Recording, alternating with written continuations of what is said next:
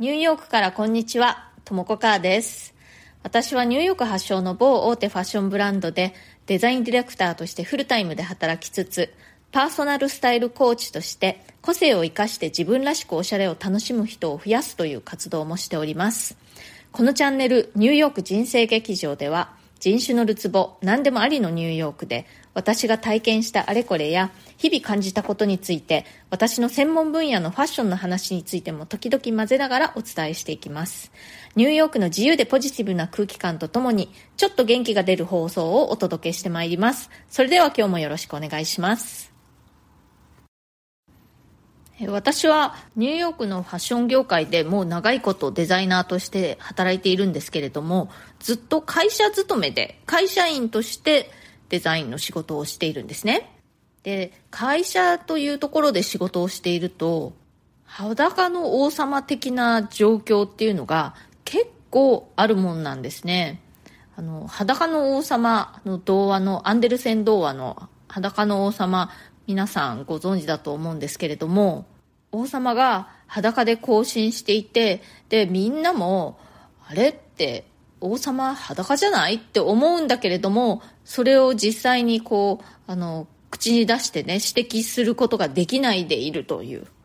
こういう感じの状況っていうのが会社というところではしばしば発生するという気がします。でまあ例えばの例で言うと誰かが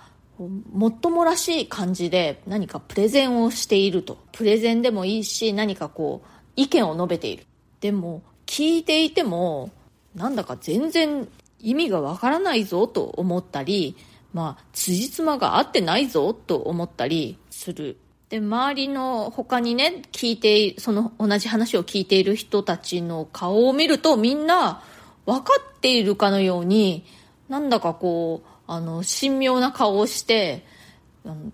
ちゃんと聞いていると。でこれ分からないのってとかおかしいなって思うのって自分だけかな。なんかこの話全然わからないんだけれどもなんか私がバカなのかしらって思ったり。でまあ私はニューヨークで、まあ、自分の母国ではない英語を使って仕事をしているので、まあ、そのせいで何か理解が及ばないんだろうかなどと考えたりする。でまあ一生懸命理解しようとしてででも結局なんだか意味不明だなと思いつつ話が終わってでその後でね一緒に話を聞いていた人に今の話って結局どういう意味だったのかなって聞いてみたりするとまあ大概の場合みんなも同じように感じているっていうことがね判明したりするんですよ。その一緒に話を聞いていた人もいや本当に全然意味わかんなかったよねとか言ってきたりするんですよね。アメリカ人は日本人に比べると割と躊躇なくいろいろそういう場で質問したりとかとかあの議論したりっていうのが得意な人が多いと思うんですけれどもそれでもその聞いた話がねあまりに意味不明だったりすると逆にもう質問もできないみたいな感じになってそのまま流して終わりみたいなことになることがね結構あるんですよね。まあ、でもそういう時に私は、まあ、自分がね外国人だからそれで何かこうわからないのかなと思って周りの人に聞いたりするんですよね。そうするとまあそれは私がその外国人だからとかそういう理由じゃなくてそもそもわけのわからない話だったみたいなオチだったということがね本当に何回もありました。で今日なんでこの話をしたかというと皆さんも仕事をする上でねあれおかしいなって思ったりこれでは辻褄が合わないなと思ったりまあそういう違和感をね感じる場面っていうのがあると思うんですよ。でねそういう時って多分あなた以外のね他の人たちも同じように感じているっていうことが多々あるということです。あなたがね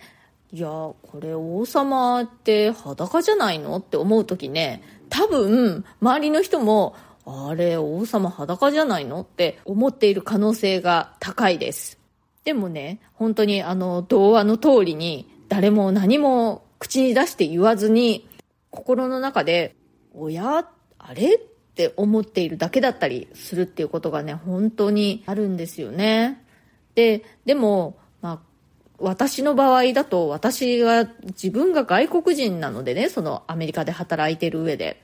だからそのせいで何か自分だけ分かってないのかなっていうふうに思うから、あえて聞いてみるわけなんですよ。まあ、あの、裸の王様で出てくる、ね、子供が、王様裸だってズバリって指摘するような、そういう役割を私が、あの、担っているっていうと変ですけれども、あの、そういうふうに行動するということが多くて、それでみんなも実は同じように感じていたということが分かったり、まあ結局ね、王様やっぱり裸じゃないかということが分かったりということがあります。だから、会社とか、まあ会社に限らないと思うんですけれども、集団の中で、あれって何かこう疑問に感じることがあったり、これはおかしいんじゃないかなと、あの、違和感を感じることがあったりした場合に、ちょっとそれを表現してみるといいですよ。そうすると、いや、自分にはどうにも王様は裸にしか見えないんだけれども、他の人にはそういう風には見えてないんだろうなってずっともやもやし続けることなく、他の人もね、実は同じように考えていたということが分かって、安心することができると思うし、他の人もね、それを聞いて、あの、安心したりするってことが本当にあるんですよ。その人も、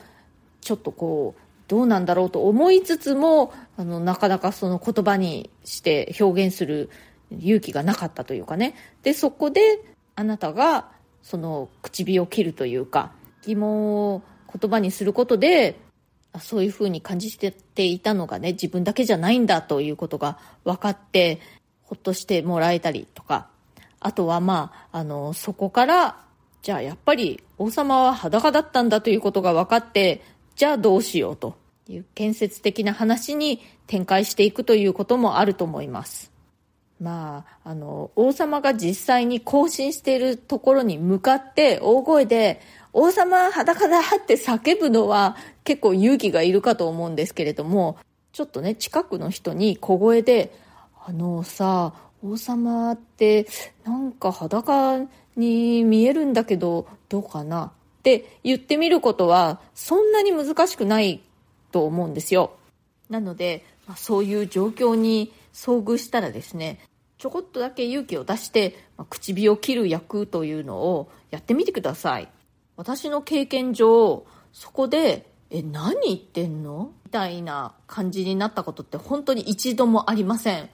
なんかおかしいなと私が思ってる時は、周りの人も大抵同じように思っていてでも切り出せないでいるということが本当に、ま、ほとんどですね。